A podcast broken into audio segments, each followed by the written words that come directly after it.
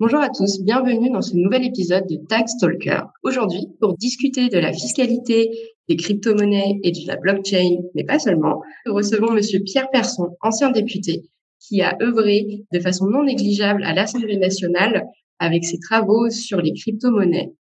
Nous recevons également Monsieur Akli Lecoq, inspecteur des finances publiques à la Direction générale des finances publiques. Attention, ces propos ne sauraient engager l'administration, il parle en son nom propre aujourd'hui. Monsieur Lecoq euh, travaille également euh, de façon active sur le sujet des crypto-monnaies, notamment auprès de l'OCDE et de la DGFI. Bonjour à tous euh, et bienvenue. Bonjour. Bonjour. Ma première question s'adresse à vous, Monsieur Lecoq. Euh, le sujet des crypto-monnaies, c'est un sujet qui est de plus en plus récurrent, euh, notamment en matière fiscale. Est-ce que dans un premier temps, vous pourriez nous expliquer ce que cette notion recouvre, mais comment cela est appréhendé juridiquement et fiscalement aujourd'hui? Alors, euh, vous avez noté que déjà dans votre question, vous avez dit les crypto-monnaies sont un sujet fiscal. Donc, naturellement, euh, quand on parle au niveau technique, quand il s'agit de désigner quelque chose qui a été créé en fait pour que les, les personnes puissent envoyer de la, des unités de compte de manière pair à pair, on utilise de manière générique et assez euh, universelle le terme de crypto-monnaie. Or, et en fait, je pense que M. Persson pourra davantage témoigner sur ce point, il semblerait qu'il y ait un blocage, en tout cas symbolique, sur le fait d'employer le mot de monnaie. En fait, on, va plutôt considérer euh, au niveau des institutions qu'il s'agit d'un actif et donc de quelque chose qui sert avant tout euh, à mettre de la réserve de valeur de côté ou en tout cas à spéculer sur cette valeur euh, actuelle ou future, enfin plutôt future, et donc, ceux qui donnent le cadre législatif, c'est-à-dire le Parlement, donc les députés, les sénateurs, et avec une, influence un peu plus, peut-être symboliquement plus importante, vu qu'il y a un aller-retour entre les deux chambres, à la commission des finances de l'Assemblée, euh, et donc à la commission des finances de l'Assemblée, dans le cadre de la préparation du loi de finances, de la loi de finances pour 2019 et de la loi Pacte, en fait, on a employé le terme d'actif numérique. Et il y a eu effectivement on va dire des, des prises de position euh, du secteur euh, traditionnel euh, bancaire et financier euh, en faveur de, de l'emploi de ce terme. Donc le cadre juridique, avant de parler de fiscalité, c'est le cadre d'actif numérique. Donc un actif numérique, ça contient d'une part des jetons. Donc des jetons, c'est quelque chose qui peut donner un droit à un bien ou un service et qui utilise un dispositif d'enregistrement électronique partagé, en gros une blockchain ou un, un graphe. Et d'autre part, euh, ça, ça, ça, contient également donc euh, une représentation numérique d'une valeur. Une représentation numérique d'une valeur, c'est quelque chose qui a été euh, défini en 2014 par euh, un établissement, enfin une autorité bancaire européenne, et qui a été recopié pour servir de d'article, enfin de, de, de, seconde partie d'article. Et en fait, ça partait du principe que jamais, au grand jamais, une crypto-monnaie un jour dans le monde serait garantie par une institution publique dans le monde, pas, pas, pas la France, hein, mais une institution dans le monde, ça partirait, ça partait du principe que jamais ça aurait euh, cours légal et jamais ça aurait le statut d'une monnaie officielle, mais que ça pourrait être accepté comme un moyen de paiement et que ça utiliserait donc une blockchain. Donc ça, c'est les cinq conditions pour que quelque chose soit une représentation numérique d'une valeur.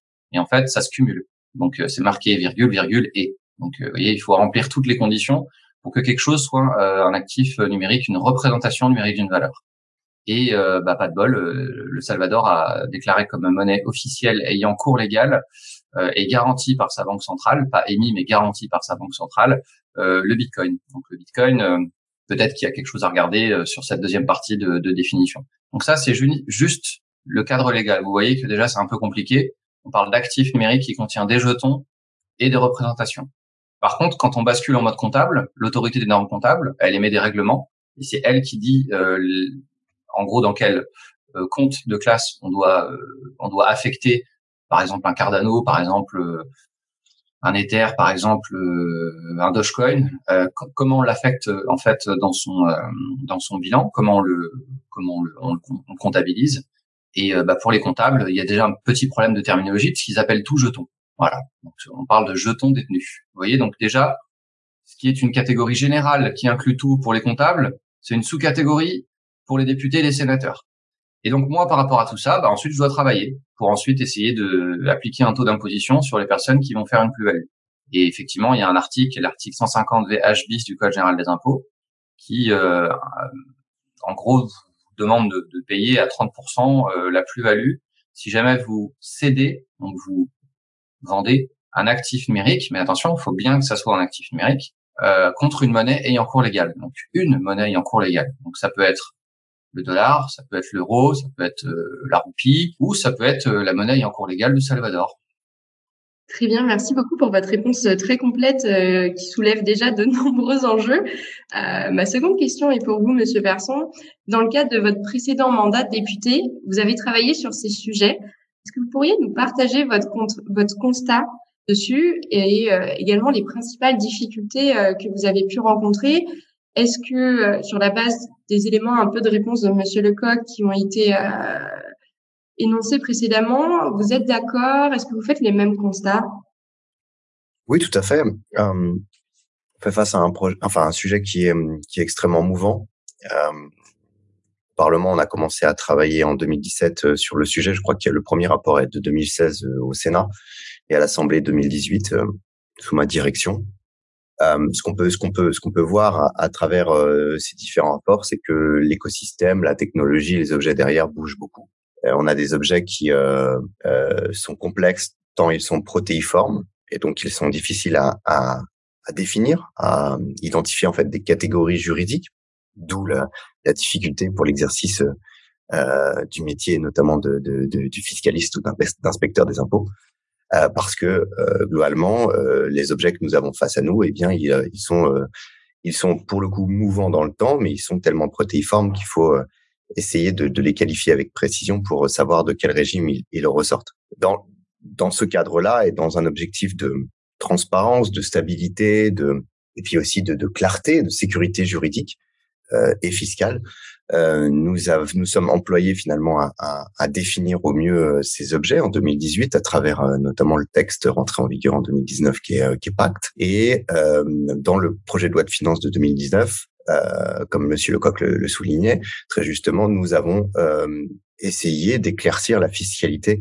euh, relative aux euh, actifs numériques, tant pour les personnes physiques que pour les personnes morales. Et donc, dans la conclusion de, de Monsieur Lecoq, on, on relèvera que qu'il y a encore aujourd'hui des inconnus, euh, des inconnus qui sont qui sont nombreuses, mais qui sont dues aussi à la nature même de ces actifs et aussi à ce que font nos voisins avec. Et donc, si nous avons opté pour un cadre stable euh, qui euh, préférait donc la flat tax, donc le prélèvement forfaitaire unique à 30% sur euh, sur une majorité d'entre eux, notamment pour les pour les personnes les personnes physiques, il reste aujourd'hui quelques décalages avec la fiscalité traditionnelle des instruments financiers, des valeurs mobilières. Et en ce sens, si nous avons voulu copier le régime aujourd'hui des instruments financiers sur celui des actifs numériques, il reste encore des trous dans la raquette, dans le sens où, euh, par exemple, sur l'aspect des moins-values, sur euh, le report euh,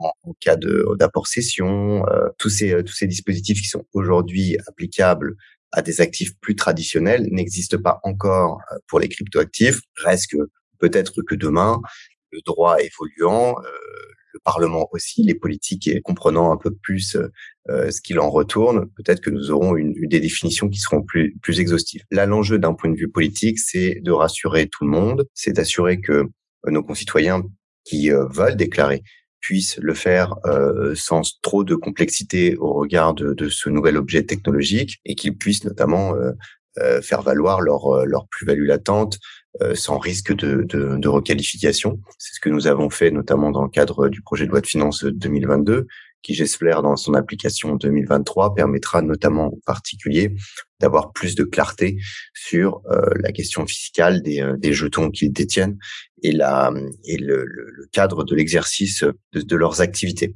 Donc voilà, donc ce qu'on ce qu'on a essayé de faire, c'est d'essayer d'être plus équilibré, d'être transparent et d'être stable, pour euh, finalement une chose pour permettre euh, à nos concitoyens euh, de détenir des cryptos actifs et puis aussi d'attirer les capitaux parce que quand on a une absence de régime ou qu'on on a un régime qui qui n'est pas très sécure d'un point de vue de la sécurité juridique eh bien, bah, il y a une certitude qui crée, qui crée des frilosités. Et l'objectif, c'était quand même qu'on puisse développer un écosystème assez fort en France. Et euh, à cet égard, je pense que la fiscalité y répond actuellement. Bien entendu, certaines voix s'élèvent en disant 30% c'est toujours trop, mais je suis très satisfait dès lors que qu'on applique une fiscalité qui euh, s'approche des instruments euh, financiers traditionnels que que qu'on ait réussi à prouver que demain les instruments financiers traditionnels, tant les cryptoactifs, contribueront à financer l'économie réelle. Très bien, merci beaucoup pour votre réponse. Euh, de, vos, de vos diverses réponses, j'ai cru comprendre que euh, le Salvador se distinguait quand même pas mal des pays actuels. On constate d'ailleurs que de plus en plus de pays tentent de s'emparer euh, de ce sujet et de légiférer. Quel regard portez-vous à ce sujet euh, Est-ce que il y a des bons élèves, des mauvais élèves? Comment on situe la France par rapport à ce qui se fait actuellement? Alors je sais, euh, je ne pense pas que la réponse se trouve dans la législation de l'un des pays, mais quel est votre constat à sujet? Et je vous laisse vous accorder entre vous pour décider de qui répond en premier. Bonheur à Monsieur Lecoq. Bon, ok. En fait, le, le, le, pour avoir un petit peu suivi le, sujet quand il a quand il a émergé, euh, au départ il y avait euh, une ignorance euh, totale, donc il y avait enfin, une indifférence même. on s'en préoccupait pas du tout. ensuite, on a commencé à en entendre parler via Silk Road et via les utilisations criminelles, puisqu'elles sont, on le sait aujourd'hui, très très très largement minoritaires, mais elles existent ces utilisations criminelles des technologies de toutes sortes, dont les registres distribués, dont la blockchain. Euh, et donc autour de 2011, 2012, euh, à partir de ouais, 2012, on a commencé à avoir une, une des, premiers articles et euh, en tout cas des premiers points de vue sur sur le Bitcoin. notamment, moi, j'ai un souvenir assez fort. Après en avoir parlé pour les comptes PayPal, qui les personnes qui avaient des comptes PayPal et qui basculaient sur Bitcoin pour acheter des choses illégales, etc. c'est surtout en fait la crise chypriote, moi, qui m'a marqué, puisqu'en fait on a eu euh, en fait une évasion des, des capitaux euh, au moment de cette crise. Euh, donc si je me trompe pas, c'était au cours de l'année 2013 surtout, avec une commission européenne qui envisageait de, de ponctionner en fait les comptes.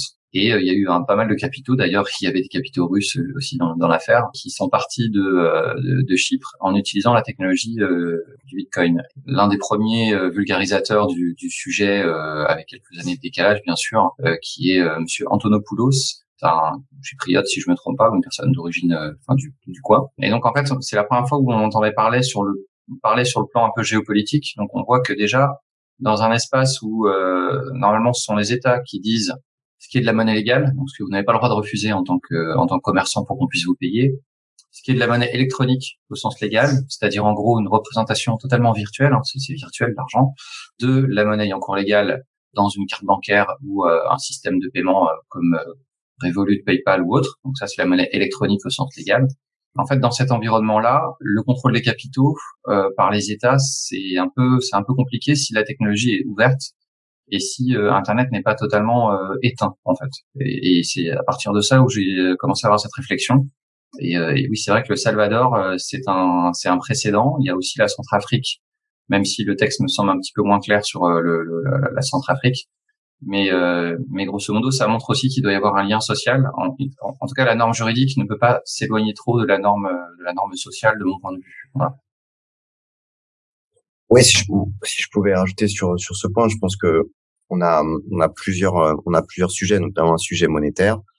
Euh, il y a une volonté des pays, soit pour euh, s'extirper de, de, certaines contraintes euh, liées à des euh, sanctions internationales ou, ou des conventions internationales entre pays tiers, euh, d'utiliser ce type de devise parce que il en est euh, de la nature de, de ces cryptoactifs, parfois de crypto-monnaies, euh, pour pour permettre de, de structurer leur, leur économie. à cet égard, donc le Salvador l'a décidé, le Centrafrique aussi. certains envisagent de, de, de, de comment dirais-je d'autoriser le, le, le, Bitcoin ou autre devise pour comme comme leur monnaie leur monnaie légale ou en tout cas à côté de leur monnaie légale le sujet, c'est pas de savoir si est-ce qu'il faut Bitcoin comme monnaie, c'est ou est-ce que est-ce que Bitcoin est une monnaie. Euh, la loi peut décider que, Bitcoin est une monnaie de, de, facto. C'est ce qu'on a vu d'ailleurs avec le Salvador et indirectement euh, ce que Monsieur Lecoq soulignait tout à l'heure, c'est que cela peut avoir du fait de nos conventions internationales ou la reconnaissance, en tout cas d'autres devises de pays tiers, des incidences en droit national. Euh, et c'est très juste dès lors que une, un État décide que le Bitcoin est, un, est, une, est sa monnaie légale. De l'autre côté, c'est une devise étrangère et ce n'est plus ce n'est plus simplement un actif. Donc il y a euh, il y a des enjeux de, de cette nature-là. Après, ils sont moins de l'ordre fiscal ou euh, ou économique, plus de, question de souveraineté monétaire et de géopolitique. Et dans la dans la restructuration, en gros, des, grands ensembles que l'on peut voir, qui sont des ensembles géopolitiques, euh, la monnaie est, euh, est, une de ces composantes qui, euh, qui, prend une place très importante et pour lequel les crypto-monnaies, pour certains États, peut représenter des solutions euh, à terme pour euh, sortir notamment de l'extraterritorialité américaine ou de certaines institutions internationales qu'elle conteste. Et donc, euh, en ce sens, on voit bien qu'il y a une nouvelle architecture monétaire qui peut se mettre en place à côté. Elle est en fait le fruit d'une décision qui est des décisions, des décisions politiques, mais qui n'ont pas grand-chose à voir avec la technologie en tant que telle.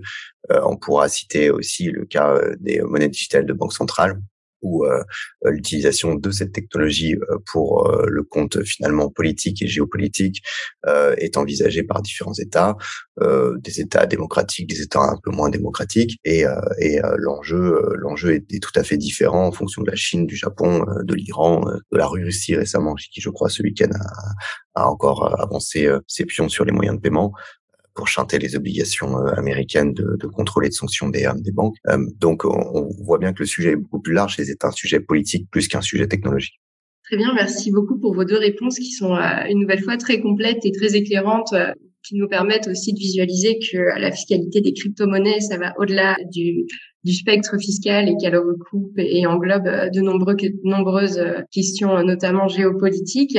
Ma question suivante, une nouvelle fois qui est commune, est au sujet de, de la blockchain. On évoque régulièrement ce potentiel d'utilisation au sein des administrations, des entreprises. Est-ce que pour vous, il y a un réel sujet d'utilité? Quelles seraient les possibilités qu'elle offrirait en matière euh, fiscale et juridique? Et selon vous, surtout, quels sont les pièges qui doivent être évités? Quelles sont un peu les idées reçues auxquelles il faut faire attention? Et une nouvelle fois, je vous laisse vous entendre euh, sur l'ordre euh, de réponse. plutôt Pierre cette fois. Euh, écoutez, oui, je pense que cette technologie, elle a des, c'est même pas des beaux jours devant elle, c'est que elle va radicalement matricer le, le, le monde, ces systèmes d'information, nos sociétés dans la façon dont, dont nous échangeons euh, de la valeur ou, même de l'information à titre à titre général. Donc euh, on n'est pas euh, n'est pas sur une technologie qui va qui va s'arrêter demain parce que certains considéreraient qu'elle ne sert à rien ou simplement à de la spéculation. Non, on est sur un vrai un vrai tournant L'enjeu pour, pour, pour cette technologie et tout ce qui l'accompagne, c'est de trouver maintenant des cas d'usage dans le, dans, le, dans le réel. Et c'est en développant autour de cette technologie que ces cas d'usage apparaissent. Ils vont euh, directement euh, toucher la finance, euh, le monde des assurances, le monde de la banque. Et puis demain, ils toucheront l'organisation de société, euh, les modes de, de, de, consensus, euh, d'organisation euh, de nos institutions, quoi pas même le fonctionnement de nos démocraties. Donc, j'ai pas de doute là-dessus que, que, que, cette technologie, elle est, elle est, elle est, elle est présente pour pour durer et qu'elle va avoir un impact, si ce n'est équivalent. Euh, ou si ce n'est plus pour le coup que qu'internet parce que lit aujourd'hui les certaines inefficiences d'internet dans son incapacité à échanger de la, de la confiance, à échanger de, de, de, de la valeur, à créer de, de la rareté, à, à, décentraliser, à redonner un peu de souveraineté aux individus. Donc, euh, je pense que cette technologie sera, euh, oui, sera un tournant, à mon avis, pour euh, pour l'humanité, comme l'intelligence artificielle peut en être, dans la mesure où les deux peuvent être couplés, et que que Internet a pu apporter un lot de, de révolutions tant sociales, culturelles que. En complément, euh, je pourrais donner deux exemples. Le, premier exemple, c'est quelque chose qui a déjà été fait. Donc, euh, le premier smart contract d'une administration publique dans le monde a été fait en France. Il a été fait euh, fin août ou début septembre 2019 par un doctorant d'informatique de qui était au C3N, donc au Centre de lutte contre les criminalités numériques de la gendarmerie nationale. Et en fait, il avait été fait parce que il en avait un petit peu assez de devoir utiliser plusieurs formulaires et plusieurs validation successive hiérarchique pour pouvoir euh, disposer de fonds qui avaient été saisis euh, dans le cadre d'un réseau de police et de, de gendarmerie euh, européen. Euh, et donc, ça permettait de, en tout cas, de, de faire avancer, de, de, fluidifier un petit peu les, les relations euh, dans l'administration à travers un simple smart contract qui, euh, qui mettait pas mal de conditions quand même, mais qui permettait de débloquer les fonds de manière automatisée.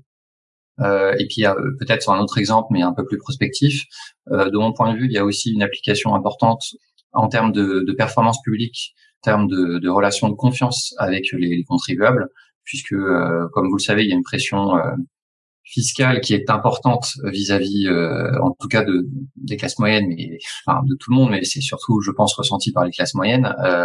Donc en fait, les gens attendent aussi de savoir ce qui est fait euh, des deniers publics, euh, où va l'argent, hein, comme on dit, euh, est-ce qu'il est bien dépensé, est-ce qu'il est dépensé dans des conditions valables, etc.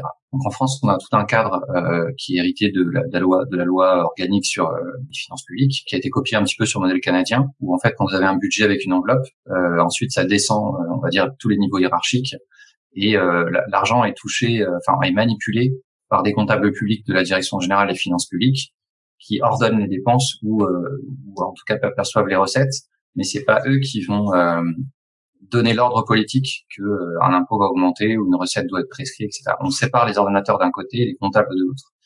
Et euh, surtout, euh, chaque année, en fait, on, on, suit en fait l'exécution budgétaire et on essaie de regarder comment les crédits sont dépensés. Et en fait, l'utilisation de smart contracts dans ce cadre-là, par exemple, permettrait notamment, en tout cas, de l'auditabilité, en tout cas d'une base de données qui est, qui est distribuée, permettrait d'aller de, de, vraiment de gagner en efficacité et en transparence il y a, y, a, y a, pas mal de, de, trous dans la raquette, comme disait, comme disait, Pierre, même si on a une qualité comptable qui, qui, qui, est, très bonne dans notre pays. Et euh, je, je, précise d'ailleurs qu'il y a eu un salon euh, blockchain euh, donc dans les administrations publiques, euh, mais qui a été organisé au ministère de l'Intérieur par Monsieur Jean-Emmanuel Fagianelli, qui est un agent militaire de l'Intérieur, auquel d'ailleurs Monsieur Persson était, était, était présent et amené à, à parler. Euh, voilà, les applications, elles sont, elles sont multiples, notamment euh, au niveau des, moyens de l'État et de l'exécution des budgets. Merci beaucoup pour vos deux réponses très complètes. Et effectivement, euh, euh en matière fiscale notamment, la, question de, de, la transparence et, euh, et euh, même de, de, façon plus large de la légitimité de l'impôt est, est, un sujet de plus en plus récurrent et discuté. Donc, il est vrai que cette question de transparence qu'elle offrirait pourrait euh, répondre à certaines préoccupations actuelles. Et, euh, comme l'a souligné euh, Monsieur Persson, effectivement, le champ des possibles semble très large et, et c'est ce qui semble très encourageant pour continuer à, à moderniser et, et, à améliorer, je ne sais pas si je peux dire l'action publique, mais en tout cas le fonctionnement des institutions, mais également aussi des acteurs privés. je suis sûre qu'il y a de nombreuses utilisations possibles. Euh, notre podcast touche bientôt à sa fin. Pour le conclure, je vous propose une nouvelle fois d'échanger sur une question, mais cette fois-ci davantage prospective. Euh, nous parlons euh, toujours d'innovation dans ce podcast et nous aimons toujours conclure nos épisodes par cette question. Pour vous, quels sont les enjeux auxquels doivent faire face les crypto-monnaies et le blockchain Est-ce que d'ici 20 ans, nous pourrons considérer que ces sujets seront juridiquement et fiscalement abordés mais également intégrés par les différents acteurs euh, institutionnels, publics euh, comme privés? Alors je sais, c'est très très large. C'est le but de la question, donc n'hésitez pas. Voyez, euh, très très imaginatif. Bah écoutez, oui, d'ici 20 ans, ça me paraît même tard. On a déjà commencé en 2018. Je pense que il y a d'autres textes qui viendront sur le sujet, sûrement dans, dans, dans ce quinquennat. Et, et, très certainement, quand on regarde la courbe d'adoption des qu'on appelle les cryptos en général, même si j'aime pas les appeler comme ça parce que il y a plein de, de réalités différentes. Elles pénètrent aujourd'hui dans la dans la dans la population euh, plus rapidement que qu'internet. Donc euh, il n'y a pas a pas de doute que le droit, le législateur, le régulateur, le juge, euh, l'administrateur, le fonctionnaire, etc. va vont, vont se saisir de cette question-là parce que ça sera un sous-jacent de la structuration de notre société demain et ça sera un outil comme comme l'est Internet aujourd'hui. Donc euh, pas de doute, pas de doute que euh, le, sujet évoluera. La seule question, c'est que hum, le temps de l'innovation n'est pas toujours le même que le temps de la législation, si je puis dire, dans le sens où euh, c'est une, une bonne chose. Les entrepreneurs vont vite, le législateur doit aller un peu plus lentement, non pas parce qu'il est moins efficace, mais parce que bah, vous ne changez pas un texte comme ça. Un texte, ça prend du temps, ça doit être réfléchi, ça doit être construit. C'est pour ça que je préfère d'ailleurs euh, moins légiférer que surlégiférer dans la mesure où euh, quand vous avez acté quelque chose, que ce soit une définition juridique pour un objet ou, quelque chose d'autre, eh ben vous pouvez difficilement revenir sur euh, sur euh, sur sa construction. En tout cas, vous mettez du temps et ça peut dans un monde qui est qui va vite, ça peut ça peut avoir des incidences néfastes. Donc pas de doute, cette technologie elle sera là dans 20 ans. Elle aura des cas d'usage que qu'on n'aura même pas vu venir. Hein. prenons l'exemple d'Internet en 95-96, qui est à peu près aujourd'hui l'état de démocratisation des cryptos par rapport par rapport à Internet.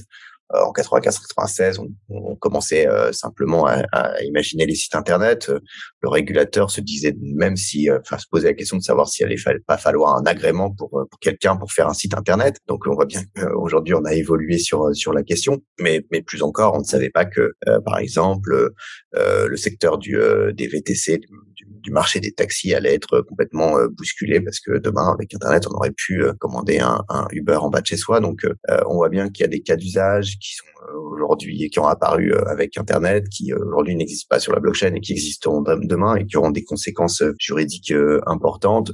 Donc le droit est, en perpétuelle évolution et, ça ne manquera pas très certainement de faire travailler les juristes, les fiscalistes et différents conseils sur sur le sujet parce qu'il y aura de l'innovation dans l'air et, et, on n'est pas prêt de, s'arrêter sur le sujet, pas simplement que des cryptos en termes de, de prospective, euh, de mon point de vue, il y a trois, il y a trois défis en fait à relever. Le premier, en fait, on ne pense pas euh, d'être naturellement, mais c'est la résilience. En fait, les, ce qu'on appelle les crypto-monnaies ou euh, la blockchain en général, euh, donc la technologie sous-jacente qui peut être une fois une blockchain, soit un graphe, elle doit faire face d'abord à la résilience. En fait, la résilience pourquoi? Parce qu'en fait, on a affaire à des choses, euh, des technologies et des usages qui peuvent faire l'objet d'une application, donc quelque chose qui est présenté sur, sur un terminal, sur un téléphone, euh, sous forme d'appli, euh, mais qui en fait repose sur une architecture monétaire. Et l'architecture monétaire elle-même, elle repose sur une infrastructure de communication. en fait, en gros, des ordinateurs en réseau connectés via des câbles euh, de cuivre, de fibre optique et des câbles sous-marins. Et en fait, ces trois niveaux, ces trois couches, elles se superposent et elles sont extrêmement fragiles dans le contexte énergétique et, euh, et de, de, ressources de matières premières euh, euh, depuis euh, depuis quelques décennies par personne. Donc en fait par personne, a priori, si on vit dans un environnement, en tout cas une seule planète, euh, il y a des chances pour que par personne, en fait, on ait atteint un pic dans pas mal de matières premières et en tout cas d'usage d'énergie. On peut plus être sur une exponentielle.